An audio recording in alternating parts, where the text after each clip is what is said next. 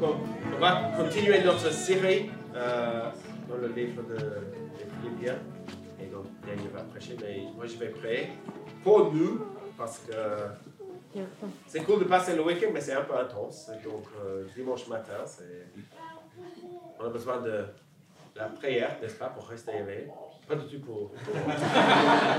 mais aussi, oui. on a tous. Mais euh, aussi, oui. On va prier que l'Esprit de Dieu nous aide à comprendre. Priez, prions.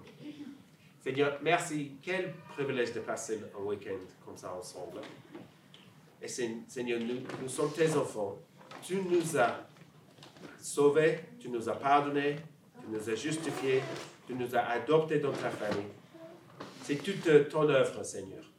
Et par ton esprit, tu es toujours en train de renouveler nos esprits, de nous rendre saints devant, devant toi. On, est, on a déjà été justifiés, mais on continue de grandir dans notre sainteté devant toi et de grandir dans notre, notre témoignage, notre compréhension de ce que tu as fait pour nous.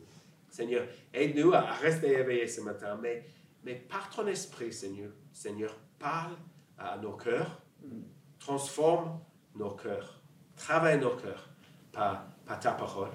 Et Seigneur, aide, Seigneur, et Daniel à, vraiment prêcher ta parole avec, avec vérité, avec fidélité et avec grâce aussi. Amen. Amen. Merci, Georges. Euh, je ne sais pas pour vous, pour votre famille, mais avant que nous sommes arrivés ici, euh, ben, on a regardé le Matthieu, on a regardé qu'est-ce que qu'est-ce que c'est des choses essentielles pour ce week-end. Et chaque fois qu'on part euh, en tant que famille, ça c'est toujours la question. Qu'est-ce que c'est essentiel pour notre sac à dos et les valises? Je n'ai pas voulu, je n'ai pas vu, non, je n'ai pas voulu arriver avec cinq t-shirts et aucun pantalon. Donc, euh, ça va. On a, bien arrivé avec toutes les choses qu'on a besoin. Et dans notre vie, on, a besoin réfléchir qu'est-ce que c'est des choses essentielles? Qu'est-ce que c'est des choses essentielles pour notre vie? Comment pouvons-nous aligner nos priorités sur l'essentiel? Expérimenter une vie de tout cœur, quelle que soit la situation ou les circonstances. Et ça, c'est vraiment le thème pour aujourd'hui. Malgré les épreuves que nous traversons, nous gardons notre dépendance, notre assurance, notre espérance dans la grandeur de Christ et nous nous en réjouissons. Donc, aujourd'hui, la vie est remplie, n'est-ce pas, avec des bonnes et de mauvaises choses, avec des, bonnes personnes et des mauvaises personnes, des personnes avec des bonnes intentions et des personnes avec des mauvaises intentions. Et en tant qu'homme pécheur, aussi, mon cœur est divisé. Souvent, je désire la, gloire et la notoriété. Et en même temps, je voudrais faire des choses avec aucune reconnaissance, aucun désir de reconnaissance. Souvent, c'est au moment où je mets euh, ma confiance dans mes propres efforts, c'est à ce moment-là que je tombe dans le péché. Et quand j'expérimente la souffrance, ben, c'est la fin du monde. Euh, rien d'autre n'est important.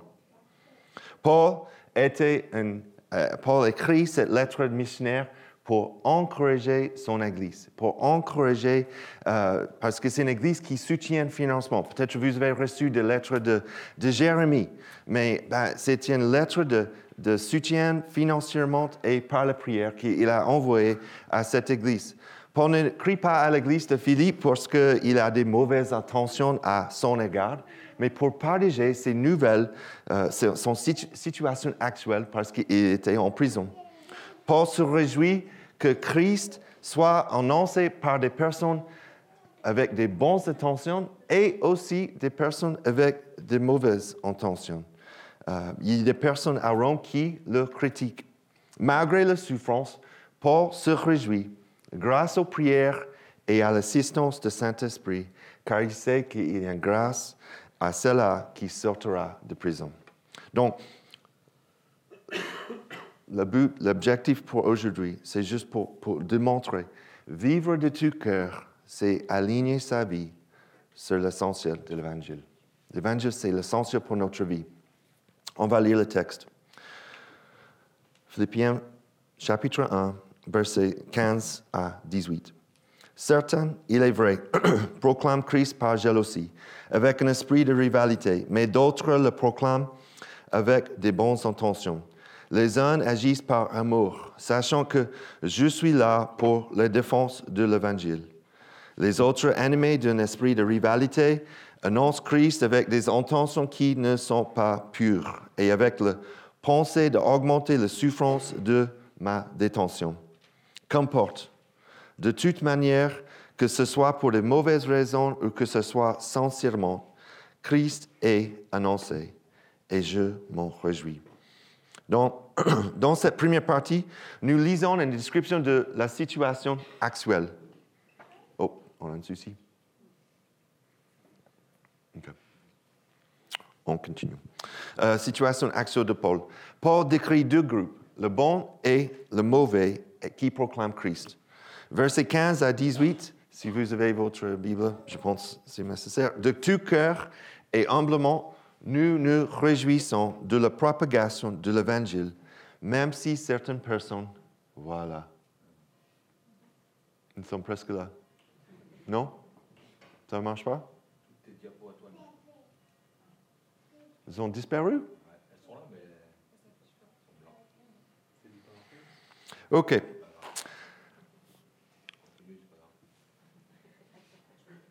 OK. De tout cœur et humblement, nous nous réjouissons de la propagation de l'Évangile, même si certaines personnes nous critiquent. Il y a plusieurs interprétations différentes, euh, mais je crois que Paul est à Rome. Il est en prison et il y a des chrétiens qui profitent de sa souffrance parce qu'il parle de bah, toutes les choses qu'il a discutées.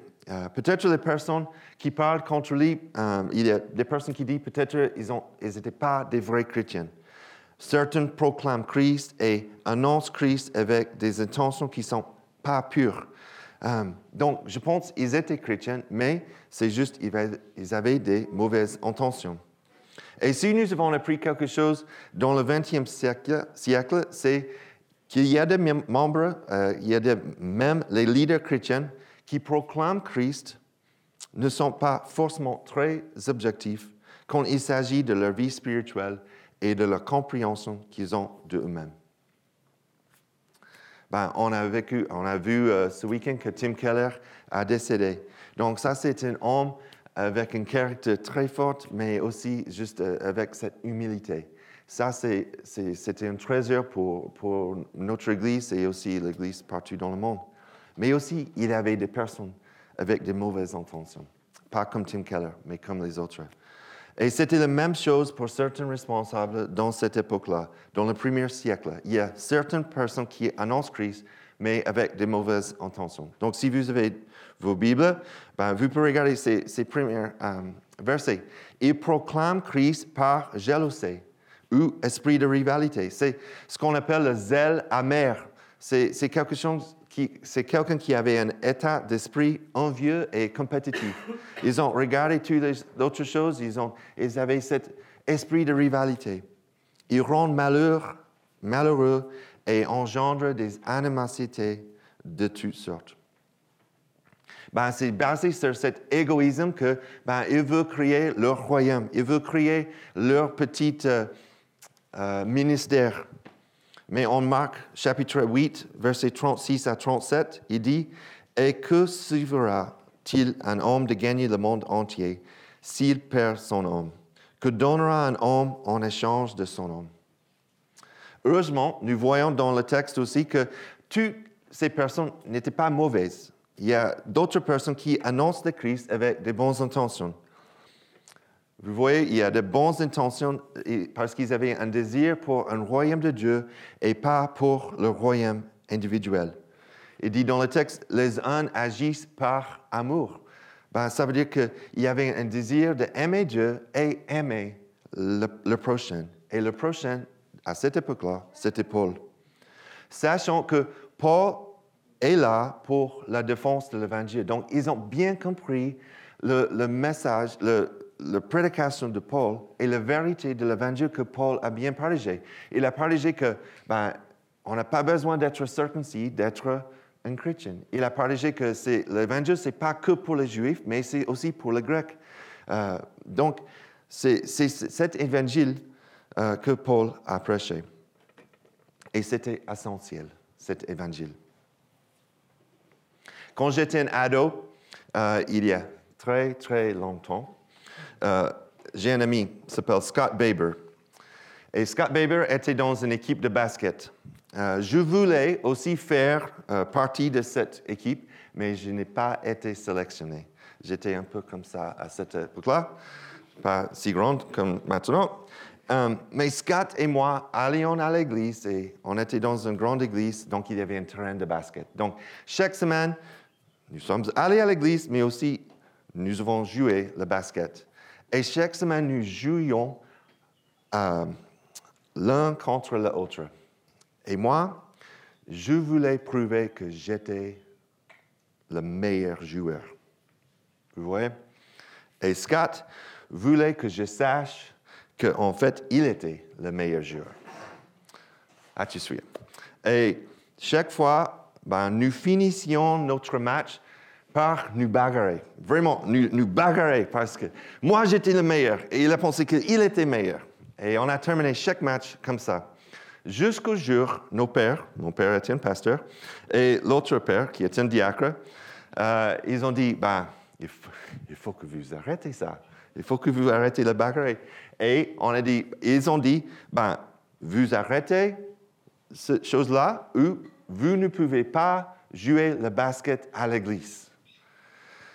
Donc, on, on a bien réfléchi quelques minutes et on dit, c'est à ce moment-là que nous avons décidé que jouer au basket chaque semaine, c'était plus important que mon ego ou son ego. Donc, tu vas bien maintenant.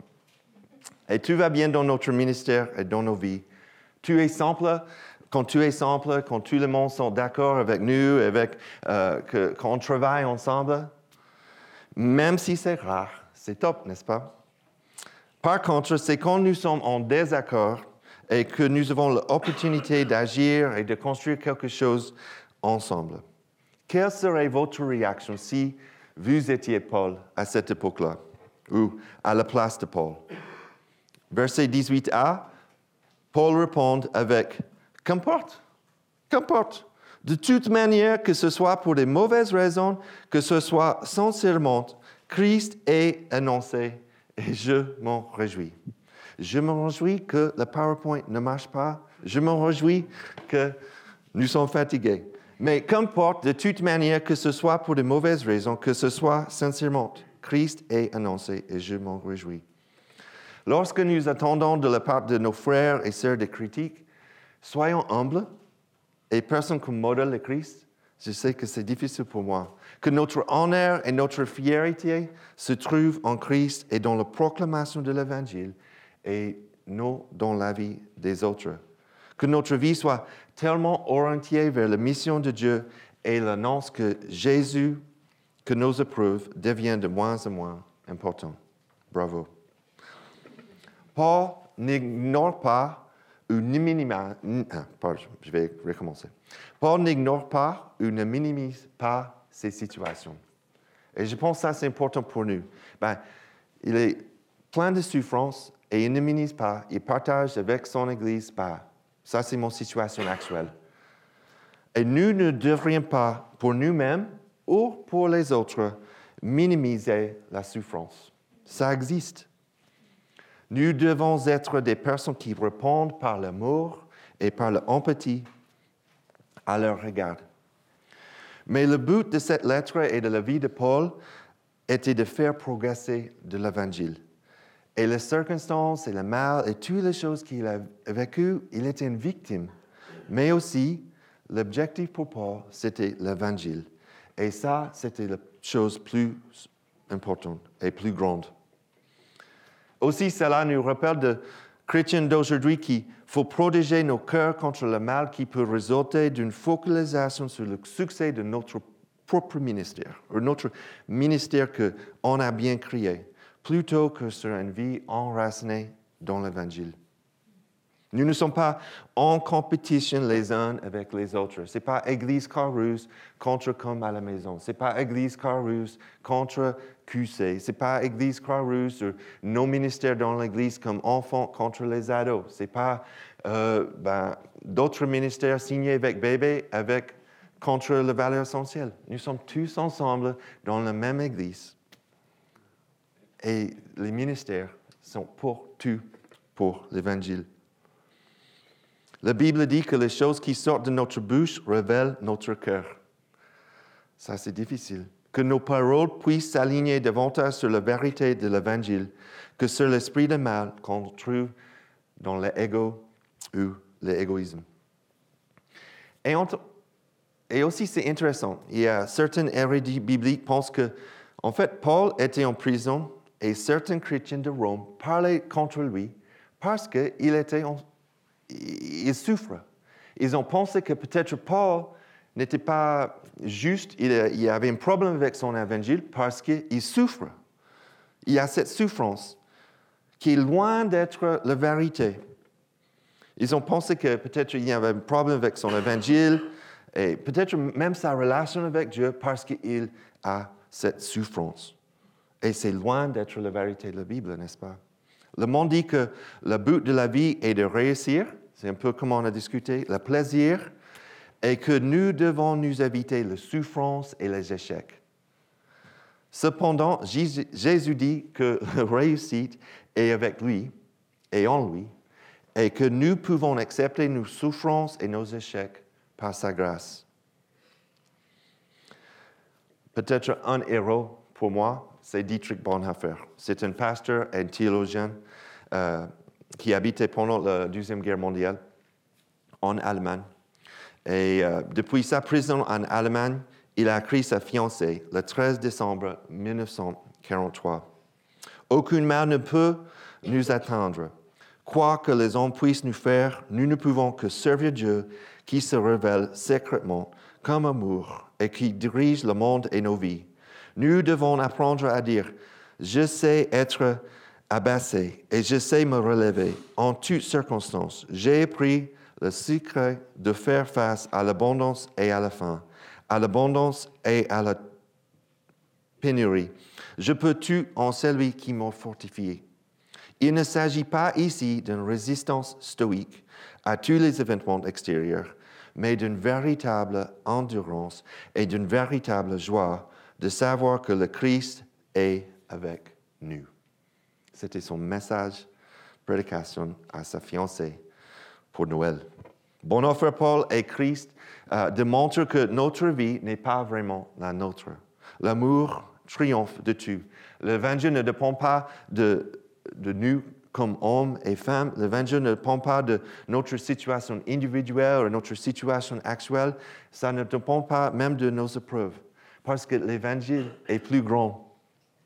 Le privilège que nous avons en tant que chrétiens dans notre Église est que Dieu a conçu l'Église de telle sorte que nous puissions, nous aussi, participer à cette mission, à sa mission pour la rédemption du monde.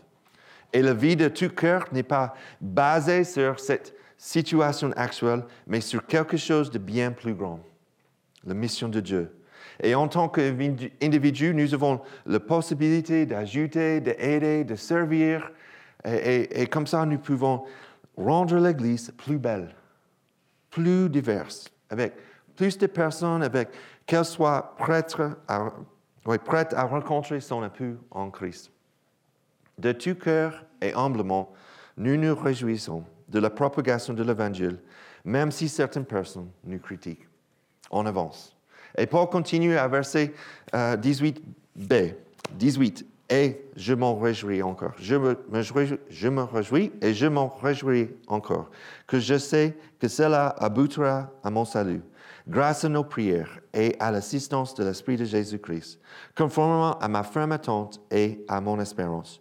Je n'ai honte de rien, mais maintenant, comme toujours, la grandeur de Christ sera manifestée avec une pleine assurance dans mon cœur soit par ma vie ou soit par ma mort. Lorsque nous sommes confrontés à des situations difficiles, la dernière chose que nous faisions est de nous réjouir. Ouais, super, j'ai trouvé la souffrance pour moi cette semaine. Pourquoi? Parce que nous croyons, et nous ne croyons pas, que Dieu puisse utiliser notre situation pour notre bien, ou bien les autres, ou le sien. Nous luttons pour avoir une perspective d'avoir euh, euh, perspective d'avenir en Christ qui soit meilleure que notre situation actuelle. Donc c'est le deuxième point ce matin. De tout cœur et entièrement dépendant, nous nous réjouissons de la propagation de l'Évangile grâce aux prières et à l'assistance de l'Esprit de Jésus-Christ. Paul se réjouit dans cette salut futur. Sa perspective de vie céleste euh, a bien changé son point de vue sur sa vie présente parce qu'il était en prison. Cela, dans la première partie de ces versets, signifie ses épreuves. Ces épreuves qu'il a bien expliquées dans son situation actuelle. Et le salut signifie pas ce salut en Christ, mais ce salut, c'était la délivrance de, Paul de sa prison. Et quelques années après, c'était vrai, il a, il a bien quitté la prison. Mais par l'efficacité des prières de l'Église de Philippe et par l'assistance du Saint-Esprit. Donc Paul prie, mais aussi Paul a une assurance et une espérance qu'il va être délivré. Et lorsque nous sommes confrontés à ces épreuves de toutes sortes, nous, pensons souvent que le seul moyen de, de sortir cette euh, épreuve de, de circonstances, c'est par nos propres forces, n'est-ce pas? Par conséquent, nous ne parlons pas aux autres, nous ne parlons pas euh, avec des autres, qui peuvent prier pour nous, qui pourraient euh, nous rejoindre dans cette épreuve. Et cependant, Paul n'a jamais été seul. Paul n'a jamais été seul parce que euh, toujours épaulé par les prières de son Église à Philippe. Il a toujours parlé avec eux et par les autres chrétiens. Quand nous prions, nous renforçons cette relation et communion avec notre Dieu Trinitaire. C'est un peu comme on a expliqué hier. Et ainsi, nos prières pour les autres rejoindre Dieu dans sa mission, nous pouvons prier pour les autres pour cette grande œuvre de l'Évangile. Et le privilège que nous avons en tant que personnes qui prient est de voir les personnes et voir des prières exaucées. Cela aussi, c'est un encouragement pour les autres lorsque nous prions devant notre Père céleste en leur faveur.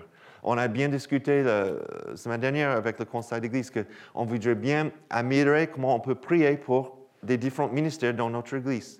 Comment, en tant que membre, on peut bien partager ces sujets de prière.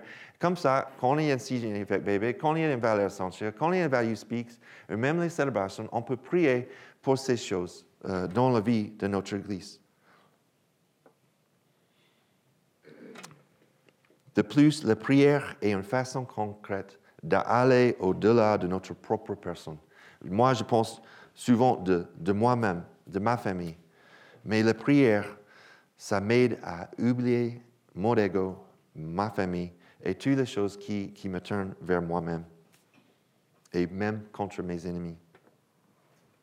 Nous avons été créés pour la relation avec les autres et avec Dieu. Et en quittant les disciples, ben, Jésus a dit qu'il envoyait quelqu'un pour les aider.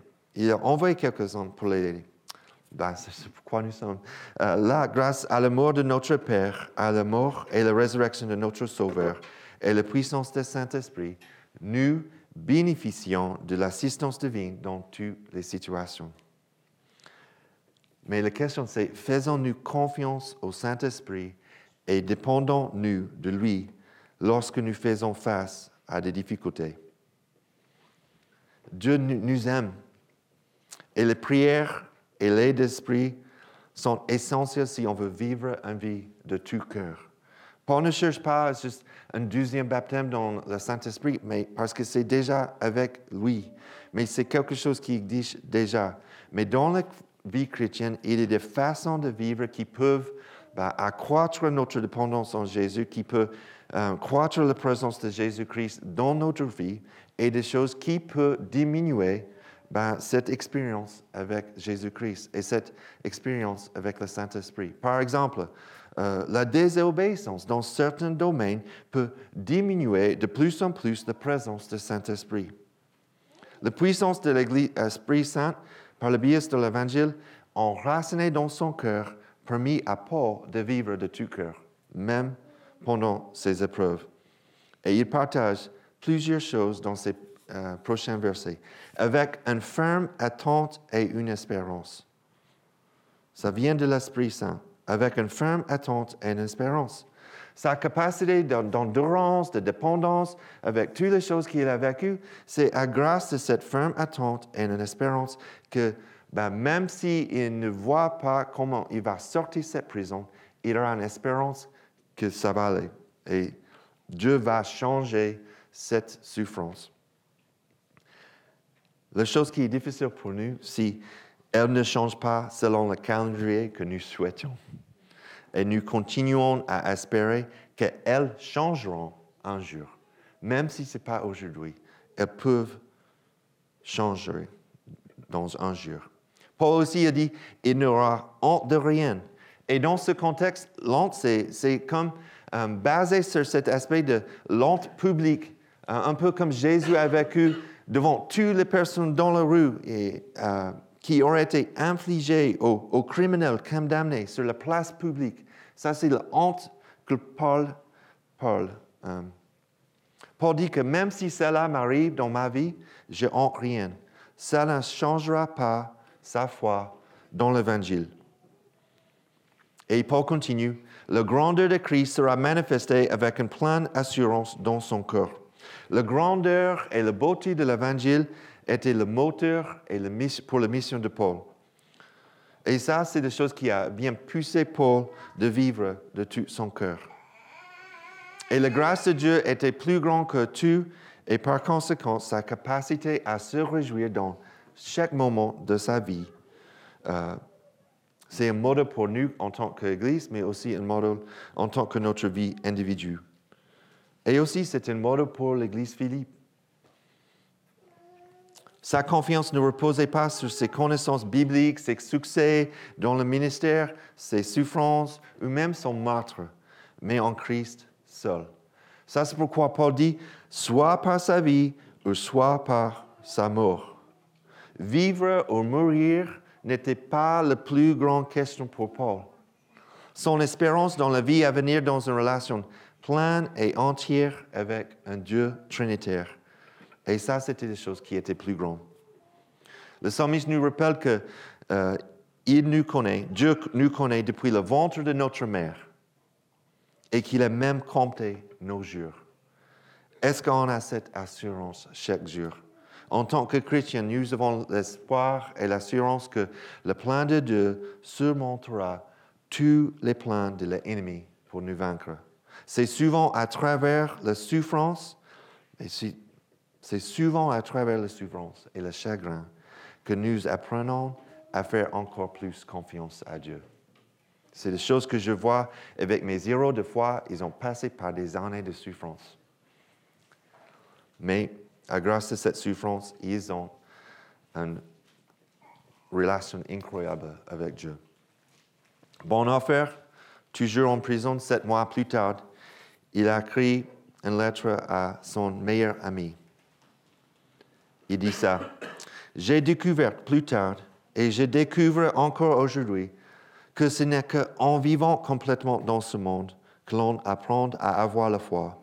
Il faut abandonner complètement toute tentative de faire quelque chose de soi-même, qu'il s'agisse d'un saint, d'un pécheur converti ou d'un homme d'église, un soi-disant type de prêtre, d'un homme juste ou d'un homme injuste, d'un homme malade ou d'un homme en bonne santé, par vie dans ce monde.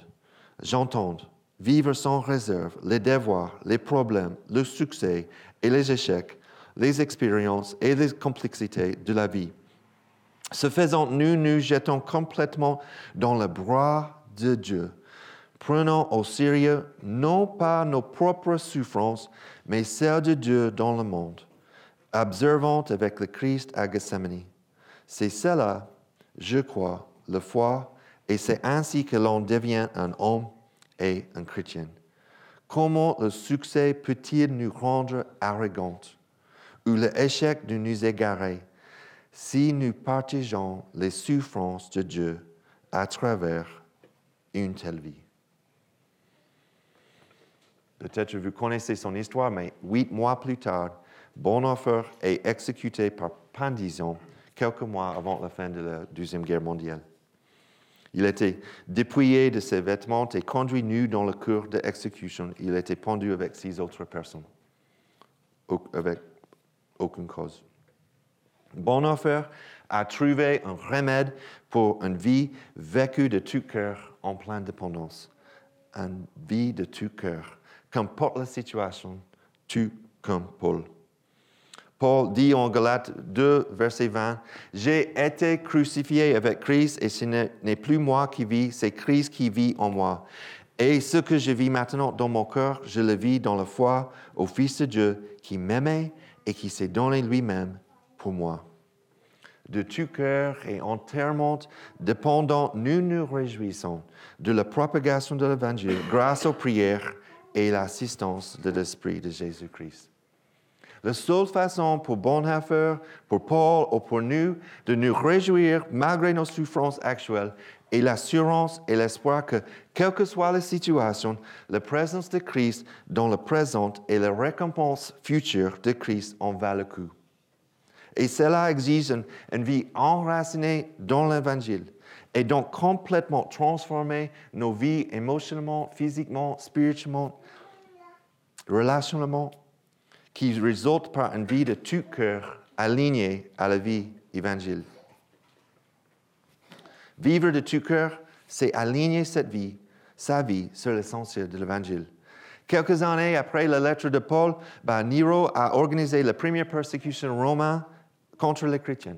Il y a plusieurs personnes qui pensent, ben, en fait, il a cherché un terrain pour son palais, donc il a brûlé quelque part de Rome et il a accusé les chrétiens pour commencer ce feu. Ça, c'était Nero. Et des choses comme ça existent toujours. Et la persécution continue aujourd'hui et pour plusieurs pays, si vous êtes chrétien, la vie normale, c'est la persécution. Cent ans plus tard, en 177, on a discuté ça à la dernière église de maison, presque 50 chrétiens à Lyon étaient en prison à cause de leur foi. Ben, une jeune fille, c'est un ado, Blandine, répète dans la reine à la Croix-Rousse, je suis chrétienne il ne se fait pas de mal parmi nous. Elle est allée dans la reine où il y avait des lions affamés. Ils ont dit que même les lions, ils, étaient, ils sont couchés à ses pieds. Elle a été mise dans le filet sur un taureau qui n'a pas réussi à le tuer. Et enfin, elle a finalement tué par un homme. La proclamation de l'Évangile, la proclamation de Christ, c'était plus important que leur propre vie à cette époque-là. Leur espérance ne se trouvait pas dans la notoriété ou leur honneur, mais c'était juste pour Jésus-Christ.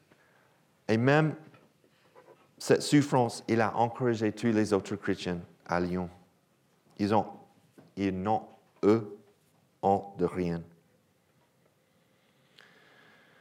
En Occident, ici en France, je ne crains pas de me trouver en prison à cause de ma foi. Pas encore. Mais,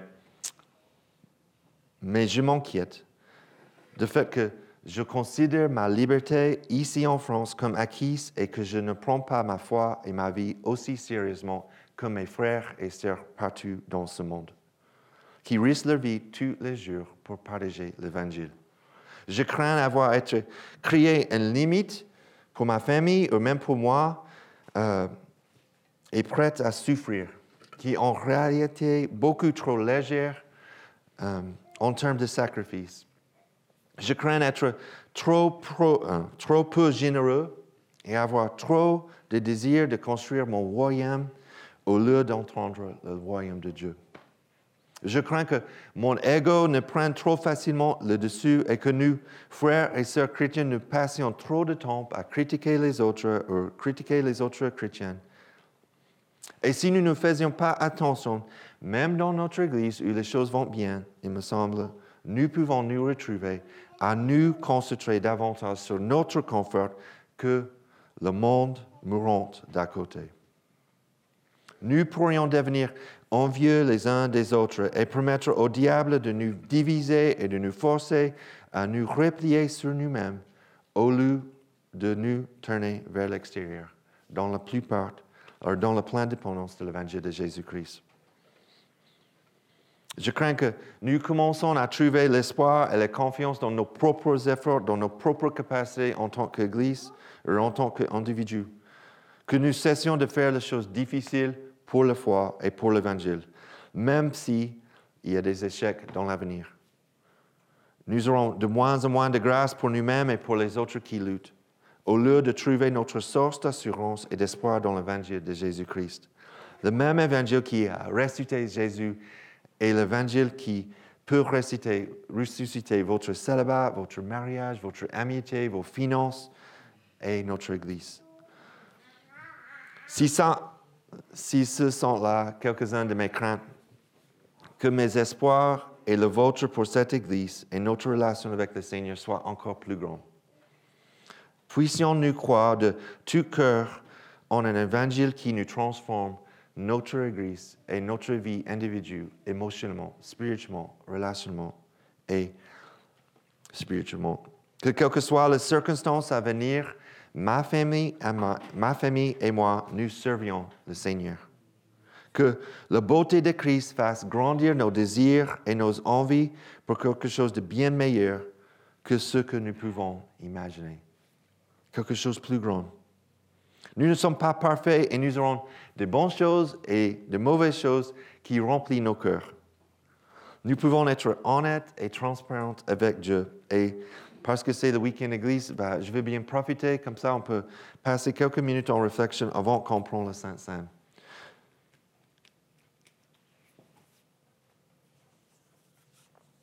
Je vais prier.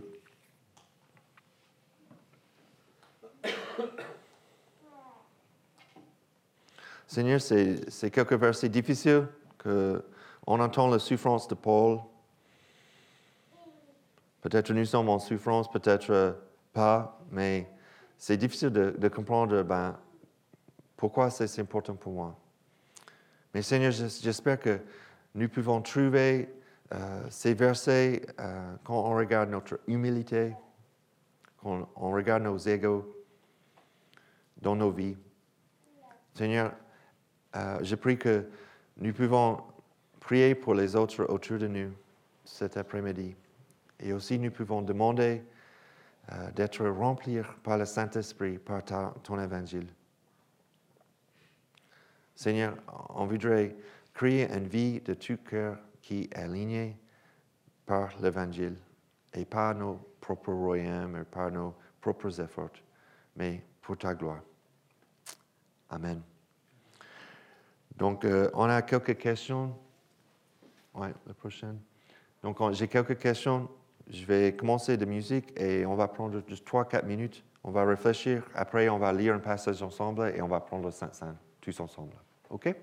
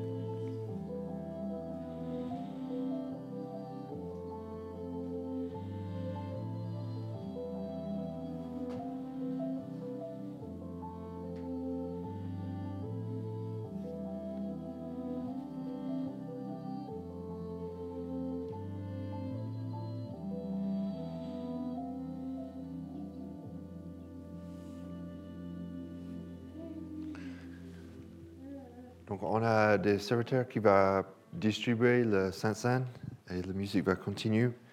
Et après, on va lire un texte ensemble.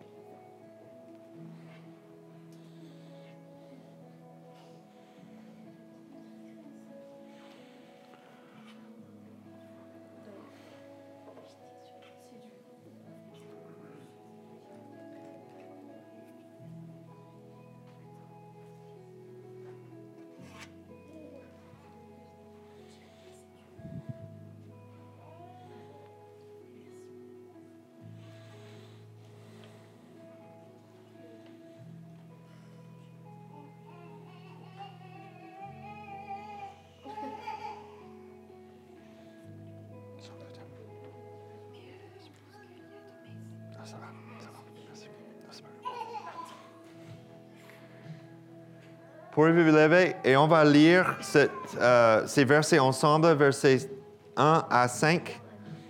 Je veux- C'est une déclaration de la bonne nouvelle que nous pouvons trouver en Christ. Euh, avec moi. Ainsi donc déclaré juste sur la base de la foi, nous avons la paix avec Dieu par l'intermédiaire de notre Seigneur Jésus-Christ. C'est aussi par son intermédiaire accès par la foi à sa grâce, dans laquelle nous tenons ferme. Nous plaçons notre fierté en espérance de prendre part à la gloire de Dieu. Bien plus, nous sommes fiers et humblement sachant que la détresse produit la persévérance. La persévérance, la victoire dans jeu, et la victoire dans la preuve, l'espérance. Pour cette espérance, ne trompe pas, parce que l'amour de Dieu dans notre cœur par le Saint-Esprit qui nous a été donné. En Matthieu chapitre 26, Jésus avec ses disciples, il dit, prenez, mangez, ceci est mon corps.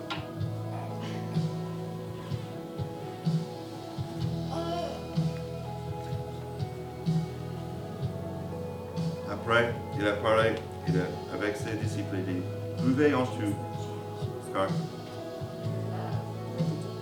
car ceci est mon sang, le sang de la nouvelle alliance qui est versé pour beaucoup pour le pardon des péchés.